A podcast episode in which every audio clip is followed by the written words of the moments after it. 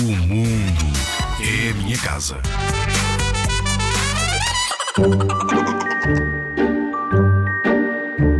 Esquece as purpurinas, purpurinas tão brilhantes, tão cintilantes, tão bonitas e tão mortíferas. What? A purpurina é feita de pedaços minúsculos de uma folha metálica refletora revestida com plástico colorido. Desde a roupa aos cosméticos e a materiais para trabalhos manuais, a purpurina nunca foi tão popular como hoje. Mas para os eco-guerreiros como tu, esta perdeu definitivamente o seu brilho. Quem já tiver usado purpurina sabe que estas partículas minúsculas vão parar a todo o lado. Se receberes um postal com purpurinas, vais passar semanas a lavar o cabelo, a alcatifa e o cão até conseguires ver-te livre delas. Mas já pensaste para onde vai a purpurina quando é levada juntamente com a água da lavagem pelos canos abaixo? Passa diretamente pelos sistemas de filtração de água e vai parar aos oceanos, onde pode causar terríveis danos às criaturas que lá vivem.